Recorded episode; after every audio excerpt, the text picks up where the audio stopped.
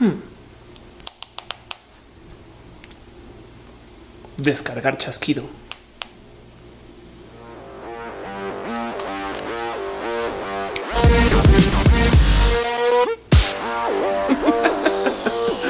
A veces hay que buscar en lugares raros. Banda, ¿qué tal? Yo soy Ophelia Pastrana, la explicatriz y sean ustedes bienvenidos aquí a mi canal en YouTube o en Facebook o donde sea que ustedes vean estos contenidos, donde nos reunimos una vez a la semana para hacer un show en vivo que se llama Roja y platicamos de todo aquello de la vida, donde nerdiamos a gusto y hablamos de tecnología y a veces de videojuegos y donde todos los martes a eso de las 11 de la mañana nos sentamos a tener una discusión en grupo para platicar acerca de qué situación de combinatoria podría ser la mejor para poder ganar Smash Brothers por fines estadísticos. Ya saben, una cosa es jugar el juego, otra cosa es elegir a tus personajes de tal modo que siempre tengas una tantita superioridad al lado de tus compañeros según los poderes de tu personaje, cosa que se puede deducir en papel si lo piensan. Y donde a veces con el amor y cariño de Elisa Sonrisas, la gran editora quien se encarga de que este canal se vea chido y guapo, hacemos estos videos que se llaman mini roja, donde tomo uno de los temas de todo lo que se discute en Roja, el show en vivo, y se los entrego a ustedes en este pequeñito video, en este espacio privado solamente para este tema en particular, para que luego no nos saquemos los ojos buscando esa vez que Ofelia en Roja mencionó un tema y ya se me olvidó en el minuto que. En fin, gracias Elisa por hacer que esto funcione. Vámonos a platicar un poquito de lo que les quiero hablar. A menos de que usted haya estado viviendo debajo de una roca en los últimos 10 años o no se haya conectado a las redes sociales en ese tiempo por algún motivo, capaz y no se ha enterado de que hay una gran discusión, una batalla hegemónica de titanes del mundo entre los viejos del planeta, los baby boomers y los jóvenes, la gente millennial. Y así funciona, según o algo así. Hay una supuesta batalla generacional que sucede entre los mayores y los pequeños, pero luego también está pendiente el tema de que hay gente que nació entre las generaciones después de la baby boomer y antes que millennial, la gente de la generación X, que como que nadie menciona, como si no existieran, y luego la gente que es genuinamente joven, la gente de la generación Z, quienes pues a veces es como de quien se está quejando. Pero bueno, el caso es que se supone que hay una batalla contra la gente de la generación millennial porque son millennials. Y miren, yo nací en el 82. Según su definición de qué es ser una persona millennial, puede que lo sea o puede que no. Pero también soy del fiel creer que pues, las cosas que son identitarias en últimas pues entran bajo la ley de autopercepción. Por consecuencia, yo siendo del 82 hasta podría argumentar que capaz sí no soy millennial si no lo quiero ser. Pero a propósito, me gusta admitir que sí, sí me gusta ser una persona millennial. Capaz si soy una persona millennial mayor, pero de todos modos vivo esta cultura por un motivo en particular. Motivo que quiero platicar hoy a lo largo de este video. Pero antes de eso quisiera nomás repasar un poquito el por qué estamos donde estamos. No dudo que ustedes habrán escuchado en alguna esquina del Internet cómo los millennials son todo lo que se dice de los millennials. Y si lo piensan es raro porque de la generación anterior como que no había esta cultura tan presente o no. No les miento que a veces sí me he sentado con literal cuaderno en mano a pensar el qué es lo que hay en la generación millennial que le despierta tanta pasión a la gente y que hace que la gente genuinamente tenga que opinar tanto acerca de la generación millennial. Estaba preguntando en Twitter acerca de esto y pues la verdad es que sus respuestas, si bien son muy bonitas para la gente millennial, también a veces se toman con un poco como hasta de genuino odio hacia la gente que haya nacido entre tal año y, tal otro año.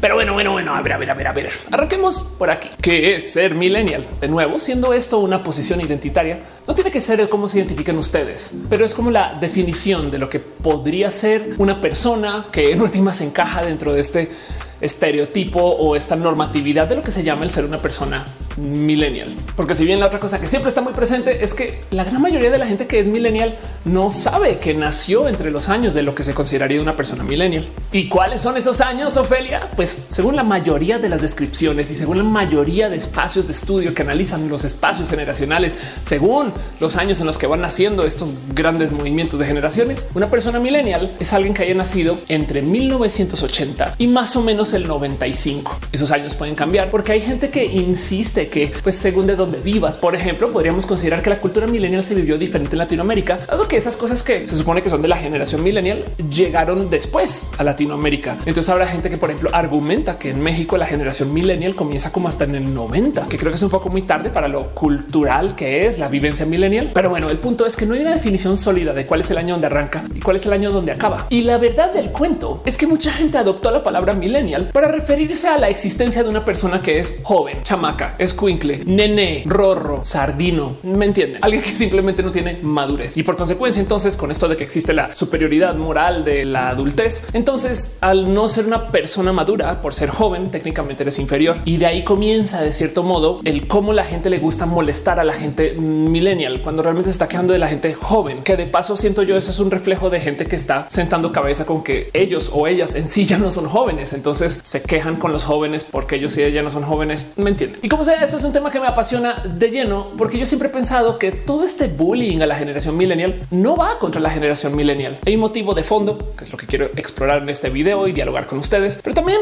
quiero dejar ahí en presente que los cambios generacionales no son tan granulares como los indica el marketing. Una persona baby boomer puede no identificarse baby boomer y puede no haber vivido absolutamente nada de lo que lleva a la cultura de la persona baby boomer o sí, pero no tiene por qué entrar en ese cajón. Ahora, si quiere entrarlo, pues que bueno, las etiquetas están ahí para que nos vivamos con un poquito más de una cultura específica de alguna cosa en particular. Yo no soy nadie para decirle a alguien que nos identifique de cierto modo u otro, pero lo que sí es verdad es que describir a toda la generación de gente que nació en un cierto segmento de años como gente que se comporta de cierto modo es hasta tantas veces más criminal que decir que toda la población humana se divide en 12 o quizás 13 segmentos de comportamiento. Si lo piensan es reduccionismo extremo, tomar a millones de personas y decir tú solamente te vas a comportar así porque te toca, porque eres generación dice wow, wow, no, no, no me toca nada. Del otro lado, otro motivo por el cual esto me llama mucho la atención es porque al identificarme millennial me salta mucho que exista como que tanto odio millennial, sobre todo porque en nuestros países en Latinoamérica, gente millennial es lo que más hay. El voto millennial es el voto más importante. La gente joven es quien está tomando las decisiones por pues, casi que todo lo que hay en política ahorita, aunque mucha gente creería que no, porque la gente mayor es conocida por votar y los jóvenes no. Pero en las elecciones de estos últimos años en Latinoamérica, casi que todas se movieron a lugares donde no habían estado antes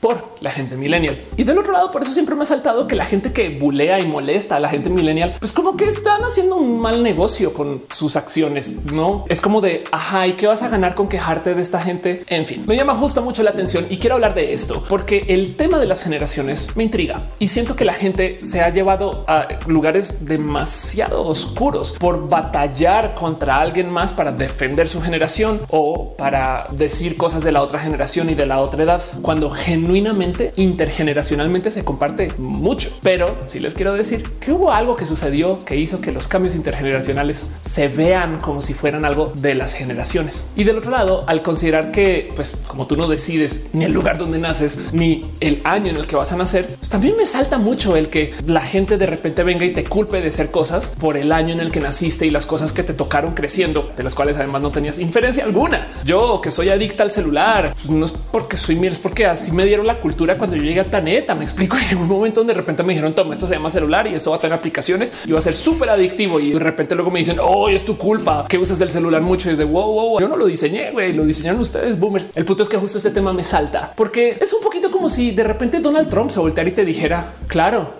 eso te pasa por nacer en 1984. Ah, y es de güey, ¿qué tengo que ver con esto? Las condiciones de nacimiento, yo no sé por qué siguen siendo causal para que la gente trate mal a otras personas. Si la neta no es tu culpa, pero bueno, soy millennial y por consecuencia de algo que yo no decidí, entonces ahora automáticamente me tengo que ajustar a que yo soy de las cosas de las que me acusan. ¿Cuáles son esas cosas? No más repasemos de lo que se ha dicho en el Internet. And they're accused of being entitled and narcissistic, self-interested, unfocused, lazy. Too many kids don't know how to form deep, meaningful relationships. según que somos difíciles de manejar en el espacio laboral, que nos creemos que merecemos más, que somos narcisas, egoístas, que somos personas desenfocadas o que somos personas perezosas. Y puedo seguir. La verdad es que no más decir que alguien es millennial en Twitter implica que automáticamente alguien va a responder con millennial perezoso. Y como si eso no fuera suficiente, de la generación millennial nos acusan de haber destrozado absolutamente todo. Ustedes nómbrenlo casi que casi. Y les prometo que algún periodista en algún lugar escribió un artículo diciendo ahora los milenios arruinaron eso también. No, pues bueno, arruinamos el golf, el almuerzo, el matrimonio, los hoteles, arruinamos el trabajar, el crédito, el consumismo, las películas, el sexo, el patriotismo, la Big Mac, arruinamos el romance, arruinamos los bancos, arruinamos el petróleo y por algún motivo también arruinamos Applebee's, aunque ahí sigue la empresa, pero Así que antes de hablar acerca de la gente boomer, de la gente de la generación X y de la gente de la generación Z, quiero hablar un poquito de la gente millennial, porque justo aquí es que comenzó algo que cambió el mundo. Entonces no necesariamente le toca a la gente millennial, pero nos echaron la culpa. Hablemos un poquito acerca de las cosas de las que se nos acusan. La primera siendo el que se supone que la generación millennial es la generación más egoísta de todas. La generación que dice yo, yo, yo, yo, quiero que todo se trate de mí. Yo recibo estas medallas de participación y me dan trofeos solamente por ir a lugares. primero que todo, nomás hay que desmenuzar es un poquito y decir, hey, quien nos está dando las medallas y los trofeos no son personas de la generación millennial. Pero luego, además, que no se les olvide que todo este odio a la generación millennial realmente no tiene nada que ver con la gente millennial, sobre todo hoy que ya hay personas millennial de 36 años, sino es que genuinamente muchas personas le tienen rabia a los y las chamacas porque tienen acceso a cosas que pues, no se tuvo en su época o en su generación o porque el mero hecho de que estos y estas chamacas existan le recuerdan a algunas personas que ya no son jóvenes y entonces se la pasan diciendo que claro, egoístas, pero si lo piensan una persona joven que ha vivido, no sé, dos años de adultez, pues genuinamente lo único que va a tener en su marco de referencia operativo de cosas puede ser alrededor de él o ella. Entonces, más que egoísta, es así se ve la vida de alguien joven desde el punto de vista de alguien mayor. Pero luego se supone que la gente que es entregada y que no es egoísta para nada es la generación mayor, la generación baby boomer, quien se le conoce así porque estas personas nacieron después de la guerra. Y lo que pasa es que sus papás, la generación silenciosa, volvieron a sus países y a sus casas y básicamente dijeron vamos a tener un hijo, vamos a tener todos los que podamos tener, porque hay que celebrar que vivimos y que este mundo está para nosotros y nosotras y entonces tenemos que llenar al mundo de bebés o algo así. Pues eso se le llamó la generación baby boomer, que de paso les fue muy bien porque capitalizaron además en los países desarrollados, por supuesto, en esto que sucedió después de la guerra, donde mucha riqueza como que se redistribuyó hacia estos países que en ese entonces no eran pues, parte del eje del poder del mundo, como por ejemplo Estados Unidos. Y entonces obviamente los baby boomers fueron muy céntricos para muchas cosas desde que nacieron, pero justo al llegar ellos después de la guerra cambiaron el paradigma del pensar de sus papás. Sus papás les tocó vivir no solo la guerra, sino la depresión y para eso capaz y la otra guerra. Entonces la generación silenciosa traía pensares austeros de guardar el mismo jaboncito, de rehusar todas las cosas que tenían en casa, de reparar lo viejo, de construir cosas que duren para mucho tiempo. Y de repente llegaron los baby boomers, quienes justo se les crió con toda la libertad del mundo porque hay que celebrar que vivimos. Y entonces los baby boomers comenzaron a tomar actitudes hedonistas. Por ejemplo, en la generación de los baby boomers se inventaron este hobby que hoy en día ya normalizamos como algo que la gente hace, pero que a la gente de la generación silenciosa le escandalizaba que alguien quisiera hacer esto, que era la práctica de salir a trotar por hacer ejercicio. ¿Qué? ¿Cómo que por hacer? Pues sí, había gente que de repente le dijo a sus papás, papá, vas a salir a trotar porque quiero estar en forma. O sea, no es porque vas a correr rápido para ir a tu trabajo. No, es porque quiero estar en forma y me quiero ver bien. Y entonces el jogging o el running se volvió una práctica pues de esta nueva generación hedonista que se quería ver bien con su físico y su cuerpo porque podía, porque tenía el tiempo, porque podía andar por las calles sin el miedo de que de repente cayera una bomba o esas cosas que pues si eran muy presentes en la generación silenciosa. Si lo piensan, la generación baby boomer fue la generación de la batalla contra la guerra en Vietnam. Fue la generación que comenzó todo esto, pues ya muy presente de los movimientos de los derechos civiles. Fue la generación del flower power. Vamos a enfrentarnos contra el poder del hombre usando flores y la paz. Es la generación que investigó los psicodélicos. Es la generación que le trajo al mundo tantas cosas que deberían de estar tildadas bajo el cajón del hedonismo. Pero por algún motivo hoy estas son las personas que representan lo que no es ser egoísta. Es muy raro de ver que esto esté pasando, pero la generación baby boomer además decidió creciendo que se iban a gozar la vida, que iban a darse gustos y que iban a construir estos como palacios de la celebración de sus riquezas que hoy en día vemos en cómo viven muchas de estas personas de esa generación en sus Mac mansiones o cómo consumen estas personas. Piensan que la generación de los baby boomers se inventó el resort turístico de la playa, un lugar donde tú vas y te dan todos los servicios posibles para hacerte sentir bien en lo que descansas, porque tu trabajo es muy pesado. Hay que trabajar mucho también para esas cosas. Es una generación rara.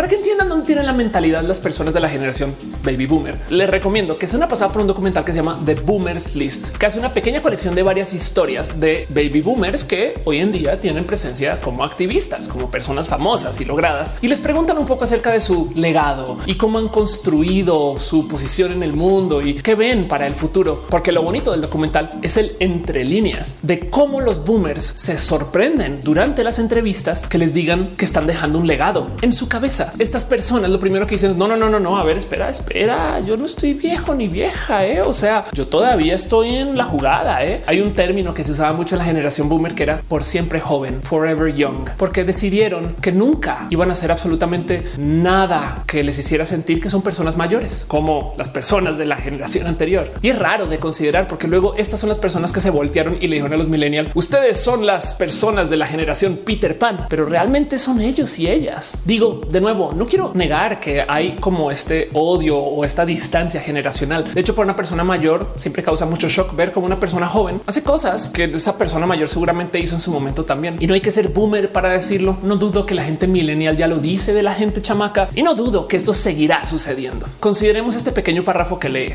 La juventud de hoy ama el lujo, es mal educada, desprecia la autoridad, no respeta a sus mayores y chismea mientras debería de trabajar. Los jóvenes ya no se ponen de pie cuando los mayores entran al cuarto, contradicen a sus padres, fanfarronean en la sociedad, devoran en la mesa los postres, cruzan las piernas y tiranizan a sus maestros. Y bien podrían ustedes decir, claro, pinches boomers se quejan de todo, pero tomemos en cuenta que esto lo escribió Sócrates acerca de los jóvenes y cómo se comportaban en su momento. Entonces también hay que dejar en claro que por supuesto que a todas las generaciones jóvenes se les va a tildar de que son egoístas, porque otro lado, a medida que aceptas más responsabilidades en tu vida, comienzas a vivir en sistemas de entrega. La generación boomer creció a niveles, yo creo que desmesurados. Esto del amor romántico y del matrimonio infinito, que si bien se manejaba en las generaciones de sus papás también, la verdad no era una costumbre cultural tan marcada como la vivieron los boomers, quienes se encargaron de sembrar este sistema de matrimonio donde tú tienes que de cierto modo vivir con alguien y dejar de ser quien eres para que tu nueva vida sea solo con esa persona. Eso es como la definición del matrimonio cis heteronormado romántico. Conoces una persona que además la conoces solamente con verla una vez porque el amor es a primera vista. Dejas de ser quien eras, dejas tus hobbies allá, dejas de nadar o de cazar tiburones. No sé cuáles sean lo que sean tus hobbies en sacrificio para entrar a ese matrimonio y por consecuencia en el matrimonio se construye una nueva entidad de la cual de modos muy tóxicos siempre vas a ser dependiente porque entonces ya no eres quien eras y entonces te toca sobrevivir con la unidad del matrimonio y por eso muchos se rompen porque mucha gente luego se como que comienza a cobrar esas deudas de pues yo dejé de hacer esto para estar contigo y la otra persona pues yo también güey y, eventualmente se dan cuenta que no eran esas personas que querían estar juntas, pero como sea, la generación boomer se compró este modo de vivir y entonces entre eso y que sus trabajos pues en muchos de los casos fueron cosas que genuinamente les tocó y, y vivieron situaciones complicadas de vida también. Entonces la gente mayor suele sentir muchas veces que ha sacrificado mucho en la vida para estar donde está, porque ha vivido más. La gente joven le vale gorra, acaba de llegar al mundo y pues obviamente está de cierto modo de fiesta porque acaba de llegar al mundo y a veces con apoyo de padres, entonces están de fiesta doble. Obviamente se van a ver con personas egoístas, pero les traigo esto nomás porque quisiera deshacer esa leyenda de cómo es el yo, yo, yo, cuando la verdad primero que todo la generación del yo es famosamente conocida como la generación baby boomer y segundo que todo eso es ser joven, decir yo creo motivo por el cual no me sorprendería que luego la generación millennial comience a decir que los Z o lo que venga después, los pandemias o la generación jodida por el cambio climático. Entonces ahora esas son las personas egoístas, se los prometo. Ahora hablemos acerca de la acusación de que somos personas flojas. Esta sí que me sorprende un buen, porque primero que todo, el motivo por el cual se dice de que la gente millennial es floja, yo no sé de dónde nace. En el año 2009 se hablaba de México como un país que trabajaba muchas horas laborales dentro del grupo de países que son la OSD. De hecho, México estaba listado como el séptimo país que más horas laborales emprende. Esto es en el 2009, cuando la mayoría del ámbito laboral no era dominado por gente millennial. México anotó esa estadística en el 2009 con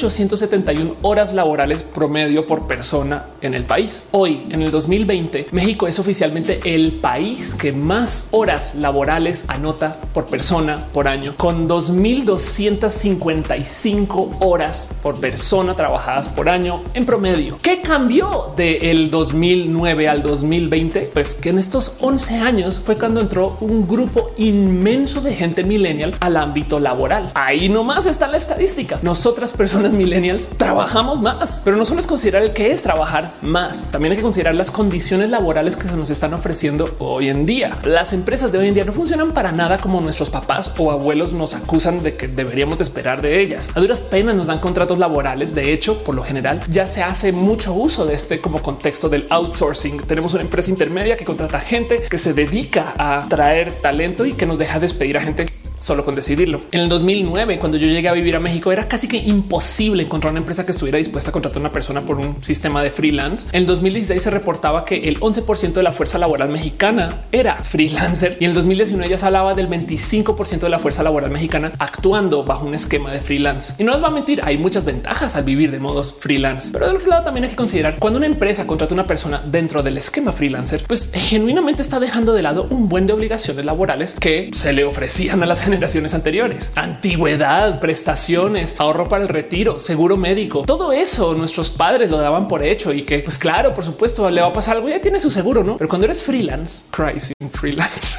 quiero seguro. Y miren, todas estas estadísticas eran de antes de la pandemia. Prepárense porque saliendo de esta, luego la gente se va a enloquecer tratando de trabajar de donde sea y como sea. El punto es que la generación millennial de lejos somos quienes más trabajamos. La generación millennial le tocó trabajar bajo un esquema laboral que se inventó la gente de la generación baby boomer, que era el sistema del becario y peor, el becario sin paga. Esto no existía en la época de nuestros abuelos. Pregúntenles. Y es impresionante que mucha gente pues, le tenga que entrar a esto, porque entonces es como entras a trabajar en modo demo y unos meses estás ahí sin paga y si te va bien, entonces te consideramos para si te contratamos y si te contratamos por una empresa de outsourcing o como freelancer es de güey, no puede ser que no estén dando nada. Nos quieren pagar algún día por algo, por favor. Digo, porque quiero desarmar esta leyenda de que somos flojos y vagos, sobre todo considerando que las generaciones anteriores trabajaban pensando en retirarse. Por ejemplo, si hubieran trabajado en empresa como Pemex a los 55 años, sus expectativas laborales eran llegar a los 55 y salir a Dios. Bueno, que ya lo corrieron a los 62. Es entender que esta gente vivía bajo un esquema de la empresa me va a contratar y me va a cuidar los próximos 30 años. Realmente no funciona así. Es más, hoy en día las empresas ni siquiera funcionan así. Si tú trabajas para X banco, el día de mañana ese X banco lo compra otro X banco internacional. Luego hay una quiebra mundial por X o Y motivo. Entonces todo eso se disuelve y se vuelve una empresa que ya no posee absolutamente nada de lo que tenía el banco, menos la propiedad intelectual. Y ahora eso toma un nombre nuevo y se le vende a una holding en China. Y entonces ahora tú vas en tu quinta empresa, ya no sabes si estás contratado contratado trabajando para esa empresa y genuinamente no tienes esa antigüedad. De todos modos, estas cosas no pasaban tanto o no pasaban del total en los 70s, en los 60s. Y entonces obviamente que pues, se podía planear alrededor de eso. Si te contrataba una empresa como IBM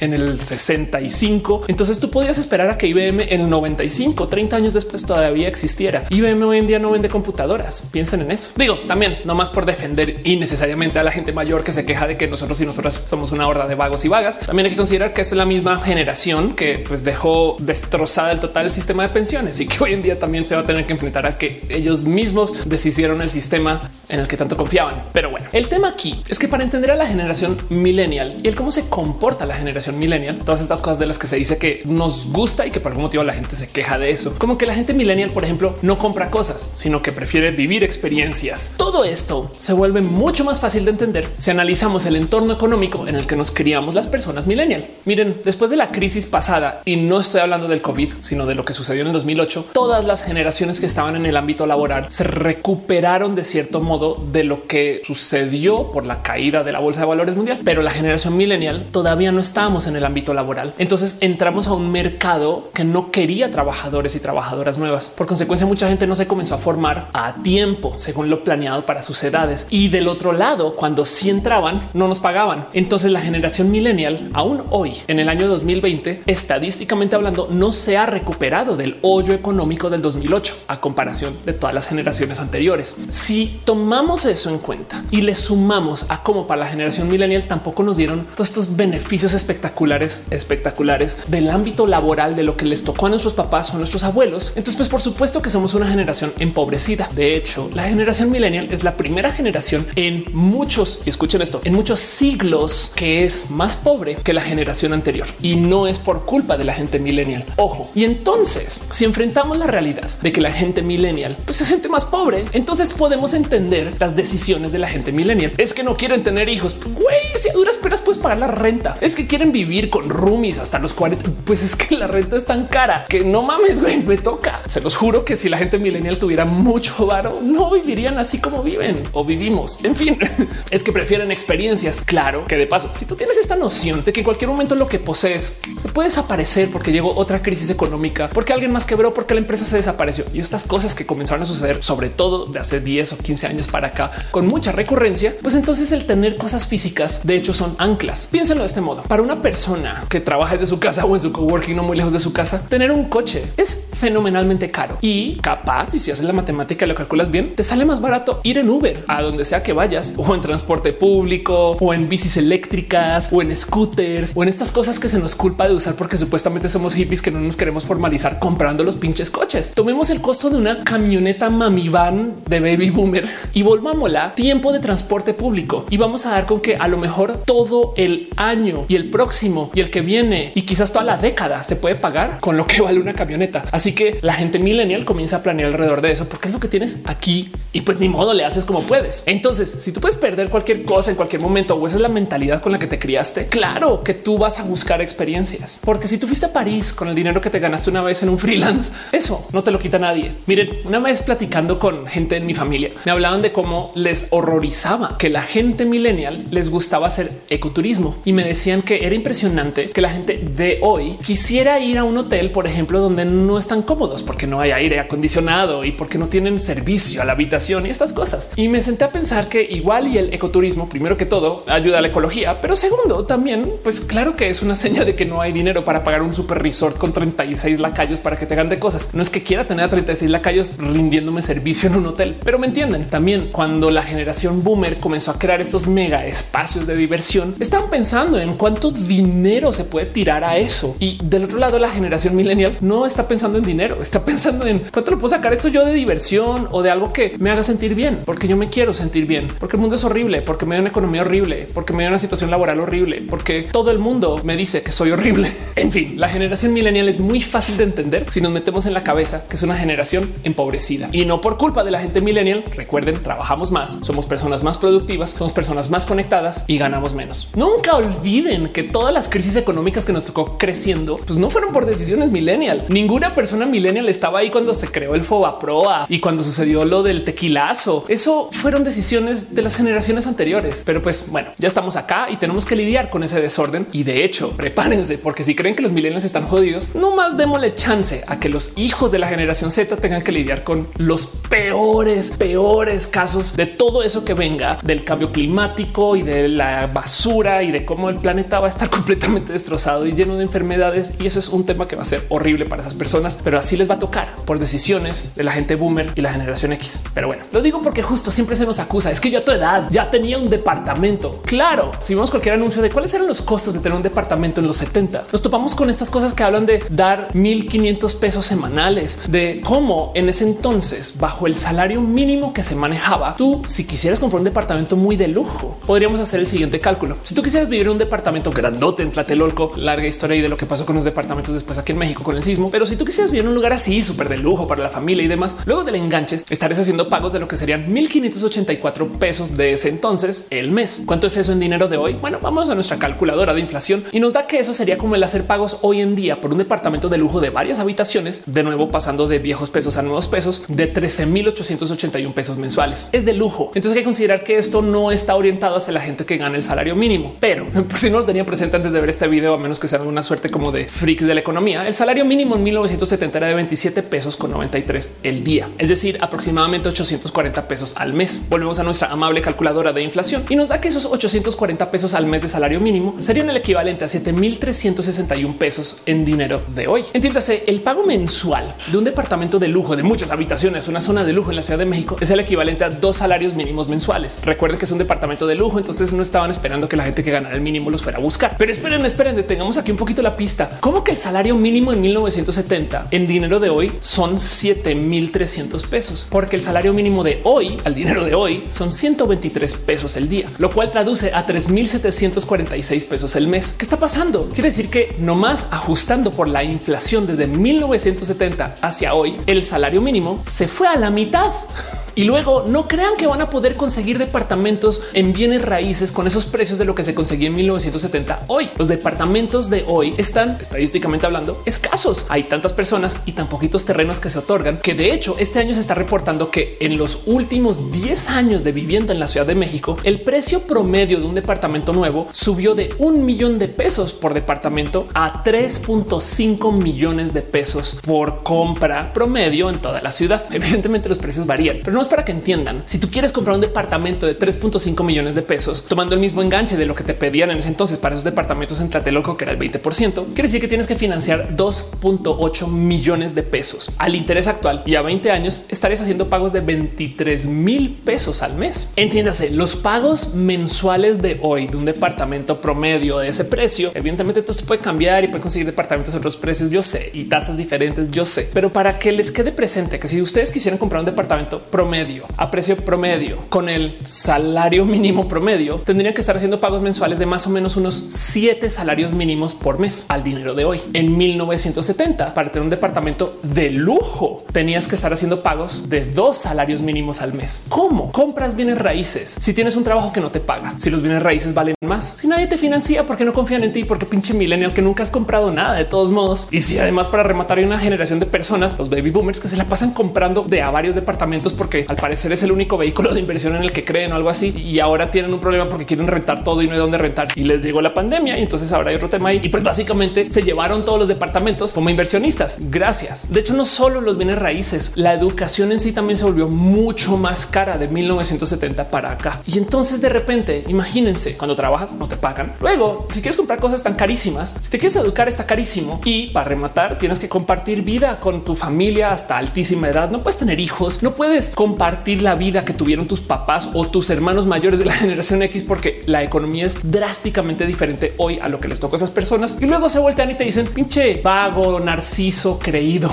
que no quiere cambiar. ¿Cómo es que estamos sorprendidos que la generación millennial de paso también es la generación que más está viviendo depresión? Hace nada me topé con un comentario súper divertido en redes donde alguien está comentando una noticia que publicaron por ahí en un medio acerca de cómo los millennials arruinaron hasta la comida. El tema es que el sentido común es que si tú no estás comprando comida en casa es porque estás gastando dinero para pues, comer en restaurantes, salir, eating out. Es porque tú pues, consumes tu comida en otro lugar. Entonces ya no estás comprando en el súper. Y esta estadística es muy famosa y muy conocida porque da como una métrica como de lujo y ocio y que también le va a la economía en general. Pero en un artículo particular, este medio se topa con la muy confusa estadística de cómo en la generación millennial no están gastando dinero en el súper, pero no porque estén comprando comida en los restaurantes. De hecho, lo que dice es qué onda con los millennials? No comen ni en su casa ni afuera, a lo cual alguien le responde hey, y si nos pagan para que podamos comer.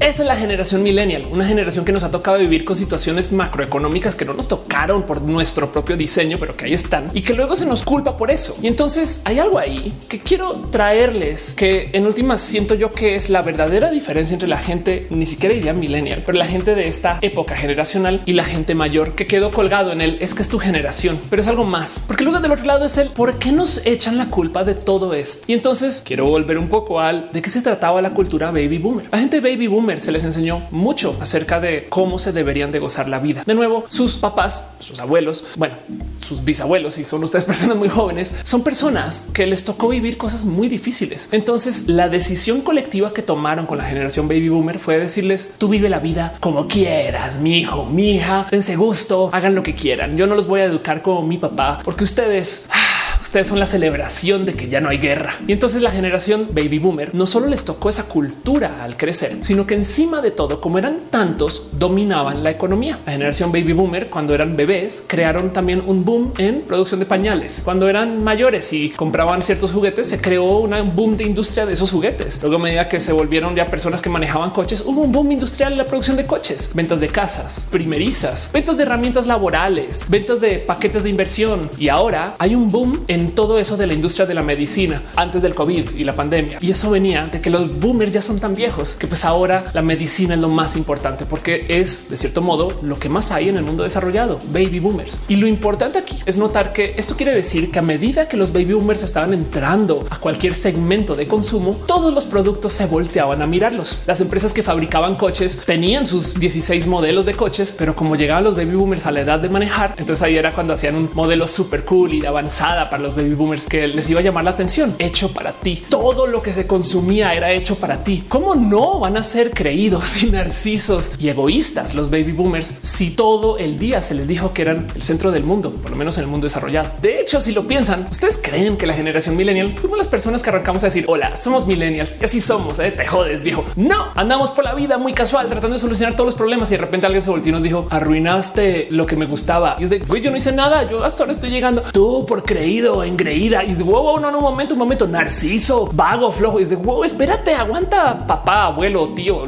mamá, lo que sea. Como que parte del motivo por cual existe la leyenda de los millennials es porque alguien se tuvo que haber estado quejando de los millennials y te queda un poquito, pero ¿por qué están tan obsesionados conmigo? Digo, la queja más clásica es que somos la generación de cristal, que todo nos ofende y que todo nos molesta y que por algún motivo, por decir las cosas, somos débiles. Cuando la verdad el cuento es que, pues primero que todo, decir las cosas es porque estamos inconformes y no estamos para nada a gusto con el desmadre que nos dejaron de mundo y de economía y de situación laboral y económica y cultural también de paso. Más bien, alzar la voz, decir esto me molesta, es el opuesto de ser frágil y el opuesto de ser débil. La generación de cristal se nos dice así porque es lo único que pueden decir para ellos no aceptar que tienen culpas y que traen un bagaje cultural que crearon o que alimentaron o que sostuvieron que hoy en día ya es insostenible. Curiosamente, dentro de los sistemas de valores boomer o de la gente más adulta y mayor, el aguantar y bajar la cabeza y no decir nada es una seña de fortaleza, mientras que el quejarse de que las cosas están mal, entonces eso es ser débil. Yo aguanté en tu época cuando me bulleaban y me golpeaban. Yo aguanté mucho, mucho, mucho y es de papá. Eso no está chido. güey. y del otro lado, no era la generación boomer quienes fueron contra sus papás y flower power y el movimiento civil de resistencia. El movimiento LGBT comenzó en el 68. Piensan en eso, en los baby boomers y, y ahora ya no son rebeldes. En fin, siempre he dicho que son más sensibles las personas que se quejan de los sensibles que los sensibles. Piensen en esto. Hoy día se quejan por todo. Ya no puedo decir nada sin que se ofendan, pero el momento que de repente Jesús es gay, vamos a quemar esta oficina y vamos a quejarnos en redes. No puede ser el momento que de repente aparece un zapata montando caballo en tacones. No puede ser que nos están deformando el mundo y la vida. Y es de a ver, a ver, a ver, cálmate un poco. Te estás ofendiendo con cualquier cosa, papá. Digo, y no más porque no me tienen que creer con esta. Les quiero referir a un estudio que se publicó hace muy poco que trata de analizar el quién de qué generación se ofende más con las cosas que suceden a su alrededor y topó que la generación baby boomer es de lejos la gente que más se ofende. Lo impresionante de toda esta historia es que este es un estudio que busca analizar los efectos del narcisismo y de hecho es el estudio más grande que analiza todo eso de los procesos narcisos y topó que justo la gente de la generación baby boomer son la generación narcisa que más se ofende. Pero ojo, como de repente lograron que fuéramos las personas millennial quienes nos ofendemos y somos de cristal. ¿Quién es de cristal de verdad? Si lo pensamos, mejor dicho, lo digo porque hay tantas cosas de mi vida en general como activista, como persona youtuber, como twittera y como no sé, persona de la diversidad que a veces me preguntan qué raro que te sientas orgulloso, orgullosa de eso. Por ejemplo, muchas personas se acercan conmigo y me dicen es que ustedes los progre son horribles y me dejo un poquito con el pensar de, o sea, esta persona me está diciendo que está orgullosa de ser regre o cómo funciona eso. Muchas de las cosas que suceden con la diversidad, por ejemplo, cuando se le dice a la gente, hey, no tienes que usar el lenguaje incluyente si no quieres, pero permítelo, porque el lenguaje incluyente es un sistema cortés de aceptar que muchas personas en el mundo y que esas personas pues convivimos y somos diversas y qué chido que podamos ser felices en la unión de la diversidad. No, el lenguaje diverso está arruinando nuestra relación con la RAE y entonces lo mejor es no ser personas diversas. La diversidad es mala, muy mala. Saquen la diversidad de mis videojuegos, saquen la diversidad de mis películas. Es de güey, estás argumentando que quieres ser una persona horrible por. O sea, yo siento que es muy poquito pedir cuando se le dice a alguien, oye, no opines del cuerpo de alguien. Sé sensible, amable, piensa en que esa persona tiene ese cuerpo, pues porque no lo pidió. Así es. Y entonces es su cuerpo, son sus decisiones. Bueno, se quiere tatuar. ¿Qué te quita? ¿Qué te quita que tu vecina de a seis pisos de distancia que ves una vez cada 300 días se ponga un tatuaje en la rodilla? ¿Qué te quita? Por algún motivo estas personas se desviven y se deslavan porque llega una persona trans a mis universo y te da un poco de qué te cambia en tu vida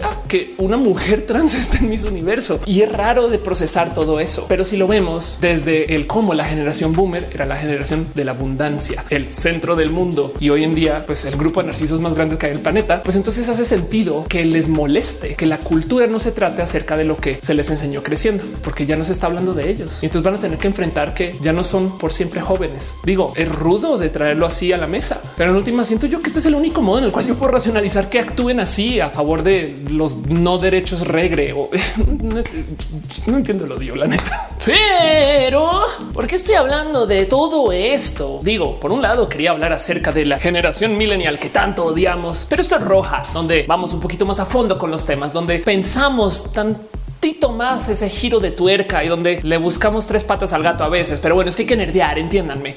Y justo este video lo hago porque les quiero decir algo. El pensar que la generación millennial es rara y diferente no tiene nada que ver con el hecho de que sean millennials. Les traigo una propuesta que viene de mis inferencias, mis observaciones, mis pensares. Es una opinión mía. Si quieren, no me tienen que creer, pero déjenme y expongo mis puntos. Y nomás les quiero dejar acá en dicho que más que millennial, lo que estamos generalmente discutiendo es modernista contra postmodernista. Y el motivo por el cual lo estamos discutiendo es porque llegó el Internet. Digo también porque gracias al Internet puedo publicar este video porque ninguna televisora me va a dar trabajo para hacer esto en la tele. Entonces obviamente lo hago en YouTube. YouTube es lo máximo. Gracias YouTube por dejarme subir videos acá. Pero es que también la llegada del Internet a la cultura global de la humanidad y del consumo y del cómo compartimos, pues aplanó un buen de estructuras por diseño. Si lo piensan, hay un buen de puntos y de situaciones donde la gente millennial y la gente de la generación Z es muy compatible. De hecho, en uno de estos millones de posts acerca de cómo la generación Z y la generación millennial tienen pensares que vienen con el famoso chip, se suele hablar de cómo ambas personas de ambos grupos generacionales, por ejemplo, prefieren participar en la realización de un plan de carrera porque no les agrada que les impongan una ruta preexistente. O se dice que también ambas millennial y generación Z quieren trabajar para empresas que tengan una misión claramente establecida y un impacto positivo en la sociedad. Cosa que de paso a veces veo que hay gente que se queja de esto. Ay, pinches millennials quieren trabajar en empresas que le hagan bien al mundo.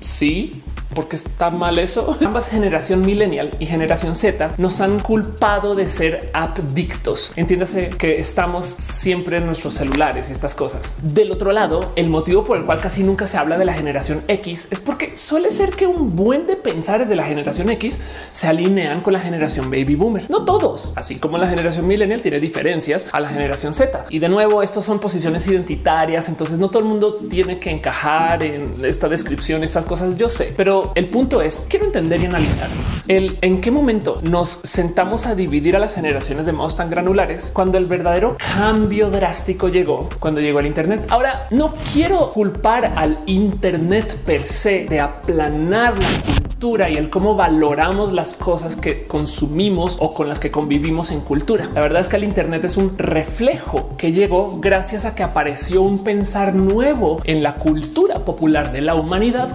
A eso de los 70 entrando a los 80 una cosa que se le llegó a conocer como la posmodernidad, que si lo piensan quiere decir que si la posmodernidad llegó como a eso del 79 80, entonces es raro que las tías de hoy todavía digan que moderno.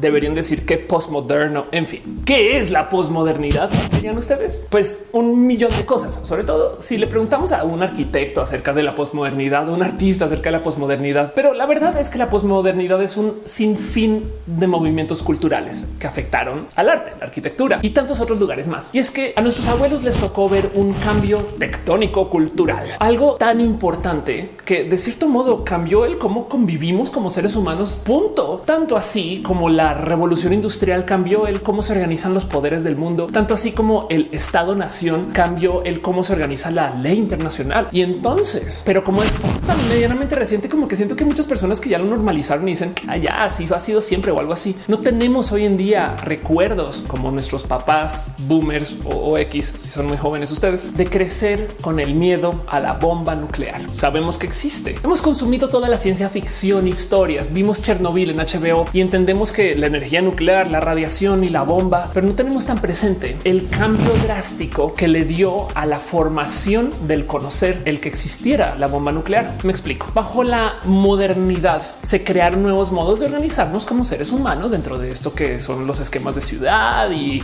la fábrica y el poder consumir productos y que el dinero en vez de el hedonismo y estas cosas que luego comenzaron a formar lo que pues, tenemos hoy en día ya de modos muy desarrollados. Pero solía ser y díganme si esto no le suena a sus abuelos o si no le suena como a los pensares de la persona de la vieja escuela o del ayer. Pero se solía pensar que si tú trabajabas mucho, la ibas a lograr. Se solía pensar que si algo existía desde hace mucho tiempo, entonces era más valioso.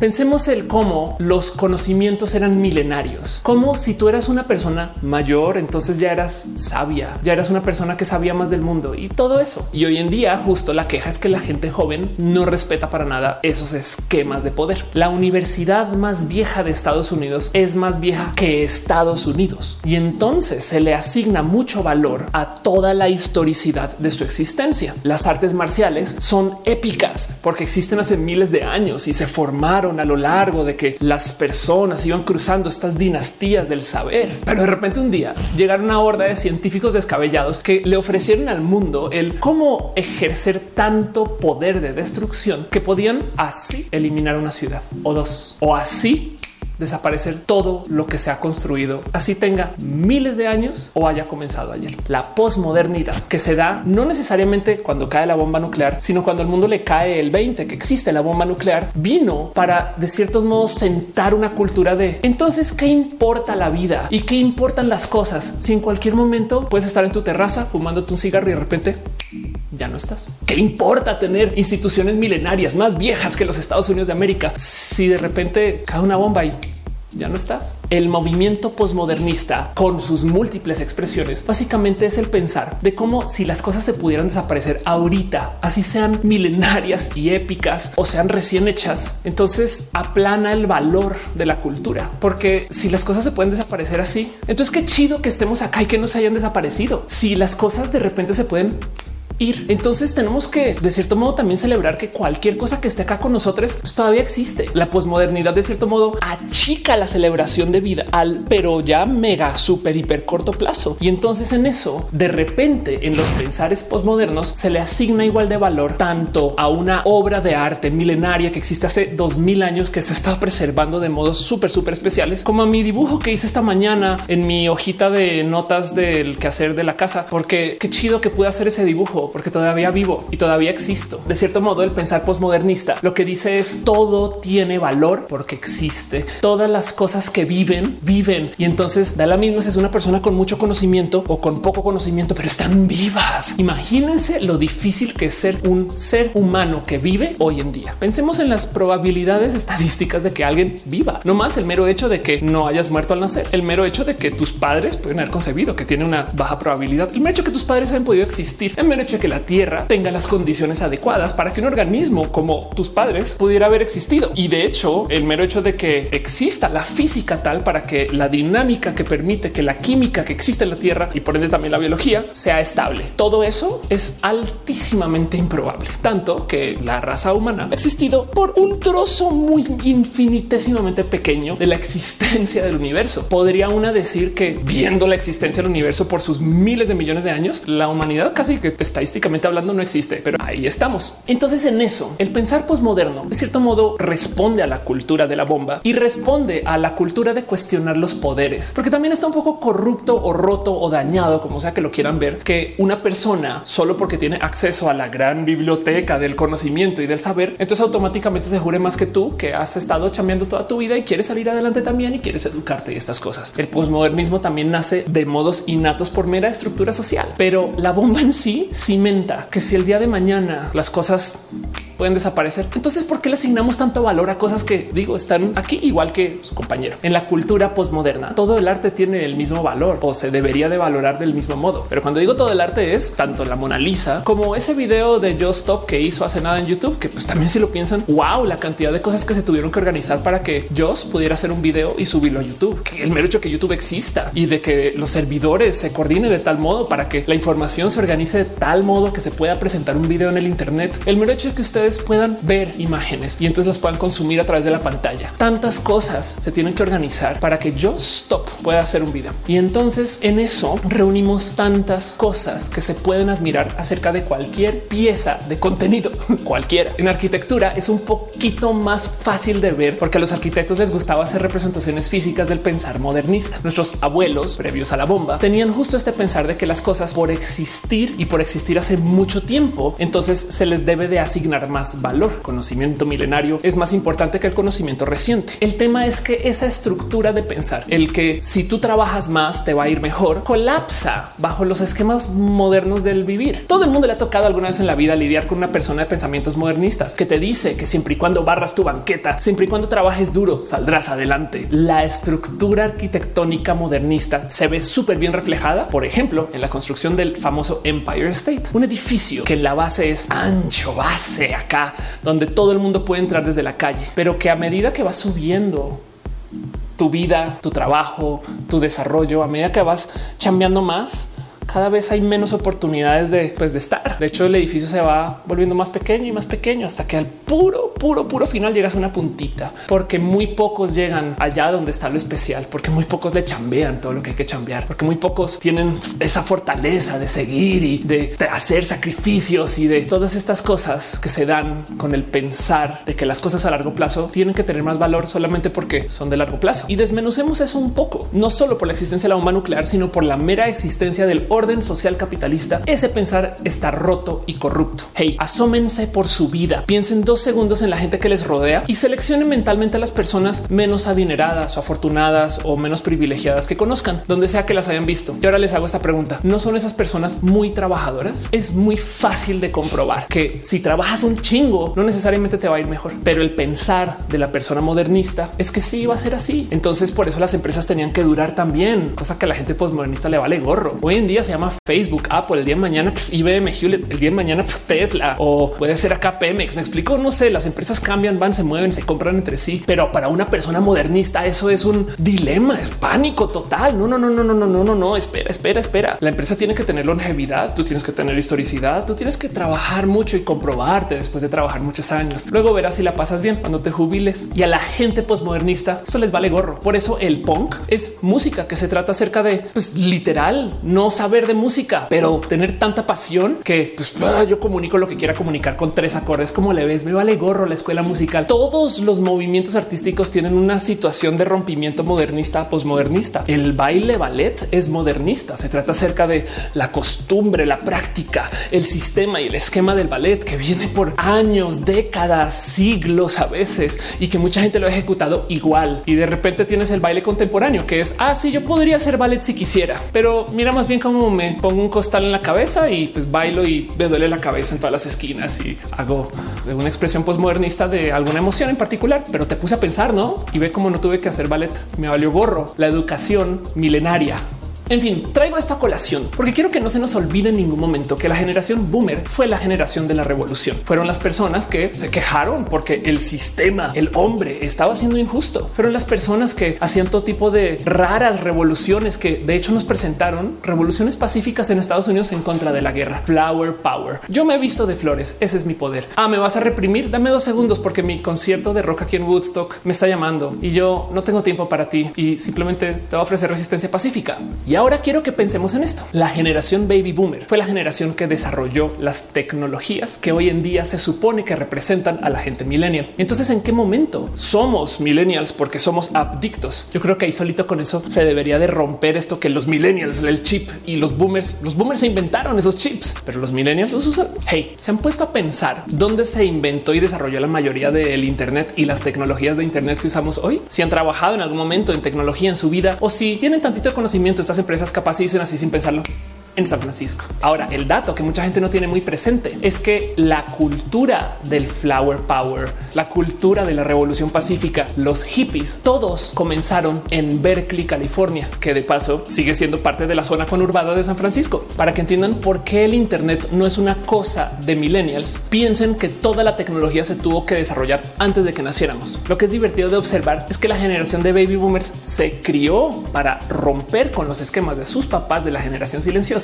y luego le enseñaron a sus hijos que esto es el cómo se debería de vivir. Y entonces, si los baby boomers se inventaron la infraestructura del Internet, el Ethernet, el TCP IP, la generación millennial fueron quienes se inventaron el software, los programas, las redes sociales que corren sobre esta infraestructura. Hey, Mark Zuckerberg es millennial, tiene 36 años y él, pues de cierto modo, fue hijo de la generación de hippies. Capaz y sus papás papás no son directamente hippies, pero la generación de los papás de Mark Zuckerberg convivió con hippies. Les es sorpresa que las redes sociales se tratan acerca de aplanar las estructuras sociales. ¿No se han dado cuenta de eso? ¿Por qué nos gusta Twitter? Pues en parte porque Barack Obama, Donald Trump y ustedes tienen un perfil que se ve igual. Pensemos en eso. Un presidente de Estados Unidos, el hombre más poderoso del mundo y un expresidente de Estados Unidos tienen en esta red social el mismo look and feel que ustedes. Si van a tuitear, tuitean como yo, como cuando dicen que los modelos también van al baño,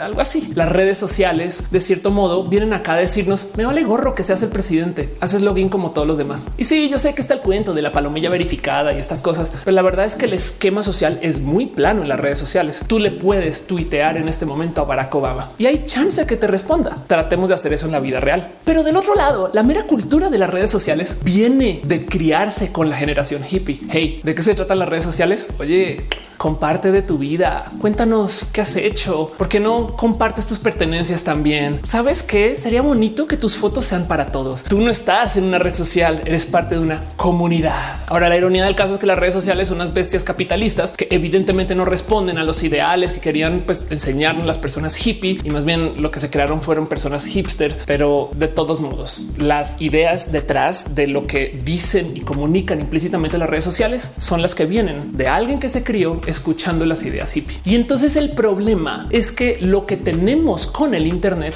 es muy poderoso. Gracias al Internet, yo puedo en cualquier momento escuchar toda la música que quiera. Yo puedo buscar todos los datos que quiera. Gracias al Internet, yo puedo ser fan de la música de los 50, los 40, los 30, los 20, no solo la música que esté sonando ahorita. Gracias al Internet, yo puedo escribirle a mis amigos en Singapur, Tailandia o aquí en el piso de abajo de mi departamento. Yo tengo tanto en mis manos y lo he usado toda mi vida. Y entonces la llegada del Internet fue el primer momento que se cambió drásticamente el cómo convivimos con la cultura del mundo. Y aquí está el parte aguas cultural que tanto le choca a los boomers. Oigan, en el 2009 hizo una entrevista con Vinton Cerf. Vint Cerf fue literal uno de los papás del Internet. Se inventó el protocolo TCP/IP, el esquema por el cual todas las computadoras se conectan al Internet. El famoso IP lo creó Vint Cerf y tuve chance de hablar con él en 2009 acerca de lo que pensaba que era el mundo y lo que pensaba que era el mundo ahora que tiene Internet. Entre las mil y un cosas que platicamos en esa entrevista, porque ahorita quiero volver a visitar un poco más. En algún momento, mi compañero de entrevista, Leonardo Lambertini, eh, a quien le tengo mucho cariño, con quien en ese entonces hacía otro show de tecnología, le pregunta a Vint, oye, ¿has pensado cómo sería el mundo sin el Internet? Y Vint lo primero que dice es, no solo he pensado, así viví toda mi vida.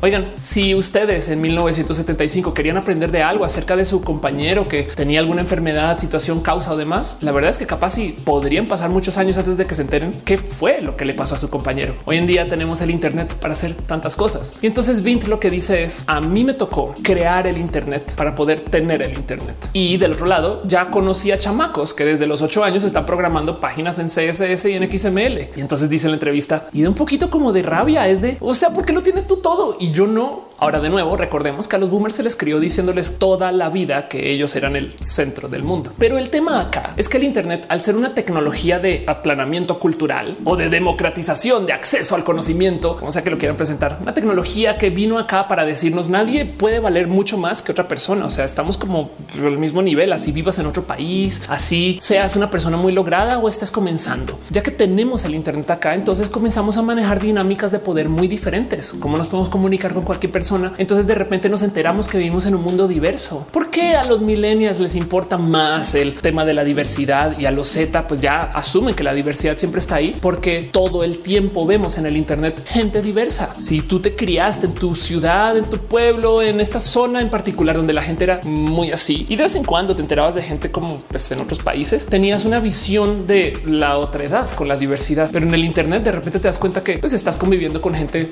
asiática, norteamericana, gente europea, gente con piel de color, gente racializada, personas trans, gente LGBT. Y como tú también estás ahí a nivel, entonces por supuesto que internalizas este pensar de claro, entonces el mundo es más diverso de lo que me enseñaron. Los boomers se criaron en un mundo donde se les dijo que su mundo era solo como eran ellos. Y la verdad es que pues sí, era mucho más pequeño. Entonces para los boomers les es raro que de repente les digan no, no, no, no, no, es que hay gente trans y es de pues que yo nunca vi una persona trans. Ah, excepto tú, no mames, güey, así son todas las personas no. Ay, qué raro. Están enfrentándose con la diversidad global que siempre ha estado ahí, solamente que no llegaba. La verdad es que las divisiones por generación pues, ya están ahí y yo creo que pues en última si alguien las quiere celebrar, adelante. Pero siento yo que el real momento de quiebre cultural cuando llega el Internet es cuando la gente entiende que debido al Internet tenemos poderes diferentes. El bullying intergeneracional siempre ha existido. Nomás aquí les comparto un desafortunado video de cómo en los 70 se le golpeaba a los niños para bulear. La diferencia es que ese chamaco no tenía cómo reportárselo al mundo. Si ustedes ahorita en su colegio, su escuela, su universidad pasan por una situación de desafortunada discriminación o violencia o algo que pues en últimas no queremos que suceda, tenemos la capacidad de que lo vea el mundo. Piensen en eso y eso te forma de modos diferentes. La verdad es que te hace caer en cuenta que está siendo observado y observada desde muchas esquinas y entonces no solo queda lo que hiciste ahí en el Internet, sino que queda en perpetuidad. Vint Cerf también hablaba de esto en otro momento de la entrevista que le hice. Leonardo le pregunta que si cree que el email se fuera a desaparecer en algún momento. Para dar tantito de contexto de qué es lo que está pasando acá, esa entrevista la dimos cuando se estaba presentando al mundo un proyecto fallido de Google que en ese entonces no se sabía que se llamaba Google Wave.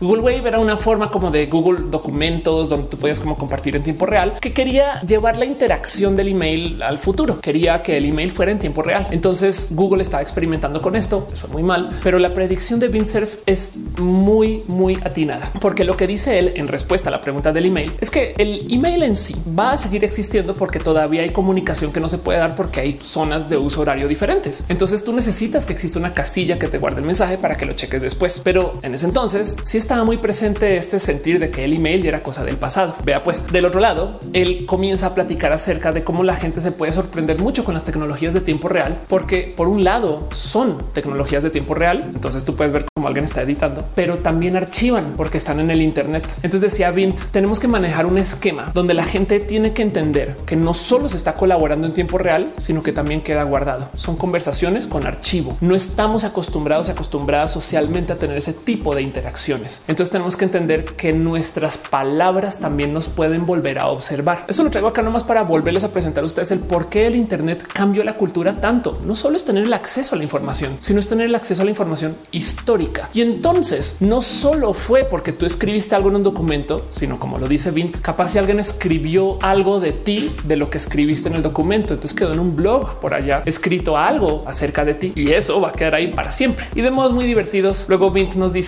tú nunca sabes si algo que hayas escrito, por ejemplo, en Twitter, bueno, mejor dejo que Vint les diga. Somebody says, does a little Google search and this thing pops up that the stupid thing you said in a tweet 15 years ago and your reaction to that is, gee, I didn't know that was still. Tengan en cuenta que esto es Surf hablando de cómo Twitter te puede explotar en la cara cuando Twitter tenía tres años de existencia. En fin, el tema es que entiendo un poquito el por qué la generación baby boomer se aferró a hablar mal y a quejarse de la gente millennial. La verdad es que la cultura millennial sí es muy diferente. Yo sé que yo le puedo escribir ahorita a muchas personas y mis papás no se criaron con eso. Y lo importante aquí es tener presente que es el no se criaron con eso. No es su pensamiento base, porque también seamos honestos y honestas. Los papás de hoy, la generación boomer, los abuelos de hoy, depende de qué tan jóvenes sean ustedes. Hoy en día, esas personas son más adictas al Internet que la gente millennial. No les ha pasado que de repente ahora en la cena ustedes son quienes les tienen que decir a sus papás, oye, guarda el teléfono, por favor, dos segundos, papá. Pero bueno, la gente antisocial es la gente millennial. Es más bien un tema de cómo asumimos que muchas tecnologías ya eran así desde que nos enseñaron a usar esas tecnologías. Los millennials no quieren hablar por teléfono con nadie. No, güey, porque pues en un mensaje de texto te digo lo que quiero de una en vez de hola, ¿cómo estás? Buenos días. Bien. ¿Cómo va? Pues la cosa aquí. No, pues estoy buscando el señor, no sé qué. Güey, solo escribo un mensaje de texto diciendo hola, me puedes mandar una cotización por tal adiós. Bye. es que los millennials son antisociales porque no quieren hablar con la gente. No, yo en WhatsApp estoy hablando con 50 personas al tiempo. Aquí en esta mesa, que además de paso seguramente está aburrida, hay seis. Entonces prefiero hablar con 50. ¿Quién está siendo antisocial? Tantas cosas. La gente baby boomer genuinamente recibió una visión muy sesgada de lo que era la gente millennial. Pero más hay un dato ahí como curioso de observar donde las primeras personas se comenzaron a hablar mal de la gente millennial fueron justo los medios. Y entonces justo los medios crearon la leyenda de que los millennials eran vagos y perezosos Pero acá les dejo un bonito artículo que platica de cómo la generación que comenzó a hablar mal de los millennials fueron justo las personas que trabajaban en medios masivos. Y el tema es que los medios masivos, sobre todo en la época boomer, estaban consolidados de modos demasiado monopólicos. Entiéndase, las revistas le pertenecían a muy poquitas personas y muy ricas. Y sobre todo las revistas mundiales y los medios muy, muy grandotes, pues existían en espacios de altísimo privilegio. Ahora, si tú eras una persona joven que llega a trabajar en estos lugares, quiere decir que lo más probable es que tú vengas de ese mismo privilegio. Eres el hijo de una persona muy lograda que consiguió trabajo aquí de becario en la revista. Por consecuencia, los editores que estaban en esta revista o los dueños de la revista, al ver que llegaba esta persona desde el privilegio a trabajar ahí, al parecer muchos o muchas entendieron que así eran los millennials, como esas personas del privilegio y comenzaron a escribir estos artículos de cómo los millennials eran horribles y creídos y cómo eran estas personas que genuinamente con el pasar de los años ya se comprobó que no representan a la generación millennial o no representan a la situación del total. Digo, es un pequeño dato curioso que me gusta de observar porque le he tenido el ojo puesto al de dónde salió la leyenda de que la gente millennial es la gente millennial y no siento que todo se le deba atribuir a la rabia boomer de ya no ser jóvenes, pero sí me da mucha risa el ver cómo con el pasar del tiempo la narrativa ha ido cambiando. De hecho, hay algo más que hay que considerar acá con el cómo fue que la economía quedó en mano de los boomers con el pasar del tiempo. Y lo digo muy en serio, porque si nos asomamos por el cómo la economía mundial cambió desde que llegó el Internet, queda claro que se generaron muchas riquezas nuevas en el mundo, pero vivimos en la época donde esas riquezas están más concentradas en grupos muy pequeños, como el famoso 1%, este grupo que representa el 1% de la humanidad que posee el 50% de la riqueza de la humanidad. Y toda esa gente no es millennial. Y justo como al tiempo que se creaba toda esta riqueza, la gente millennial se empobrecía. Entonces, volviendo al cuento de los medios, con el pasar del tiempo me ha causado mucha diversión ver cómo los medios lentamente han ido como cambiando su narrativa, porque como que se dieron cuenta, pero también pasó algo muy divertido y es que la gente millennial llegó a estar en el poder. Entonces, estas personas que ahora están administrando el espacio editorial, siendo dueños de sus revistas o blogs o siendo influencers, ahora están hablando por la verdad, no por esa visión sesgada de los hijos de personas privilegiadas que llegaron a los medios, que luego los dueños de los medios sintieron que tenían que poner una queja genuina acerca de cómo los millennials uy, se ven horribles, pero no estaban viendo a los millennials de verdad. Hoy en día, cuando tuiteas acerca de la gente millennial, recibes un poquito de información mezclada, porque es que la gente millennial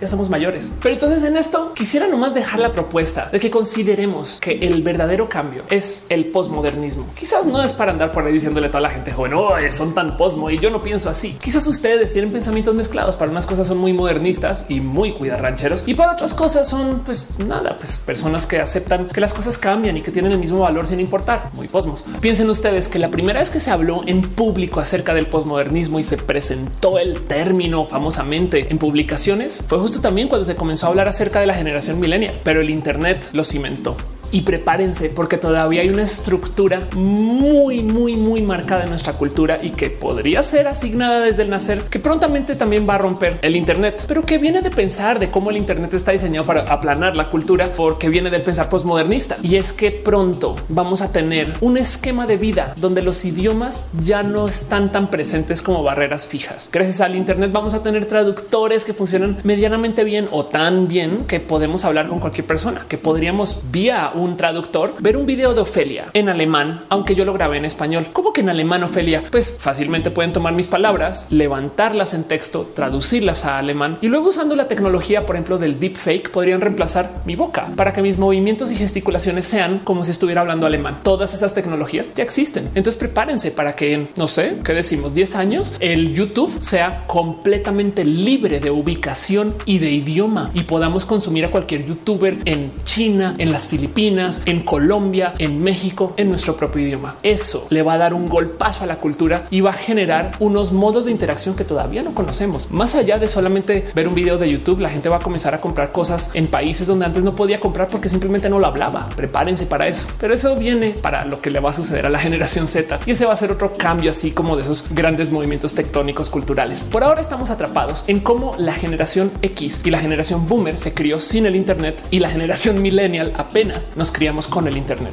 y ahí es la diferencia. Entonces no sé por qué la gente se colgó con que lo que importa es pues que naciste en el 82 y que los milenios son perezosos. Raro, no? En fin, les invito a que sea una pasadita por esa entrevista que hice con Vince Cerf. Está aquí en este canal también. Se grabó en el 2009, la republiqué en el canal en el 2014 porque estaba en otro canal y me la traigo muy a corazón porque miren, la semana pasada publiqué un video acerca de los traductores universales y cómo justo van a cambiar la cultura, como se los acabo de decir. Pero este video fue en el 2009 y fue justa la pregunta que le llevé a Cerf en ese entonces de qué va a pasar cuando los idiomas no sean barreras y lo platicamos muy bonito. Y para eso genuinamente me muero de las ganas por ver qué va a pasar. Pero bueno, a lo mejor yo le tengo poquito respeto a las estructuras sociales y, y el saber milenario y las costumbres de siempre, porque soy millennial. ¿Qué les digo?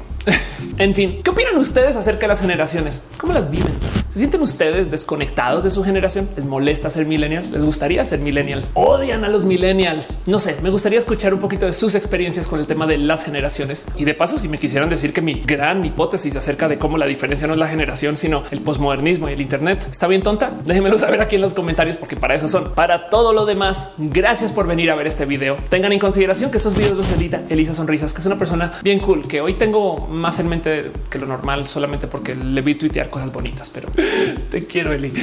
Y sepan que la diversidad es nuestro futuro porque el mundo siempre ha sido diverso, solo que antes existían dinámicas que se encargaban de cegarnos a eso un poco. Y hoy en día, ya que tenemos estas grandes herramientas de comunicación, ya nos dimos cuenta que no lo podemos evadir. Y en eso justo gustaría tomarme dos segundos para invitarlos a que si ustedes saben de alguien de la diversidad, sea una persona LGBT, puede ser una persona que esté cursando alguna discapacidad, una persona que viva con una neurodivergencia o alguna persona que pues por X o Y motivo sea una persona diversa, escríbanle un mensajito. Hey, te quiero así, chiquitito. Déjenle saber que son personas importantes en su vida. Háganle saber que se les aprecia, porque muchas personas en el mundo se la pasan haciéndole saber que no deberían de existir. Y eso es bien cruel si lo piensan. Y si no se les ocurre absolutamente nadie a quien escribirles estas cosas, entonces lo más probable es que la persona de la diversidad sea usted, en cuyo caso te lo digo yo a ti. Hey, eres bien cool. Eres una persona bien chida y la neta aprecio mucho que veas mis videos hasta acá. Y en eso, no sé, te quiero. Gracias por existir y gracias por hacer que el mundo sea más chido, por ser más diverso. Para todo lo demás, yo soy Ophelia Pastrana, la explicatriz, y estos videos son mis modos de desahogarme con mis pensares y mis raras ideas. Nos vemos en el próximo.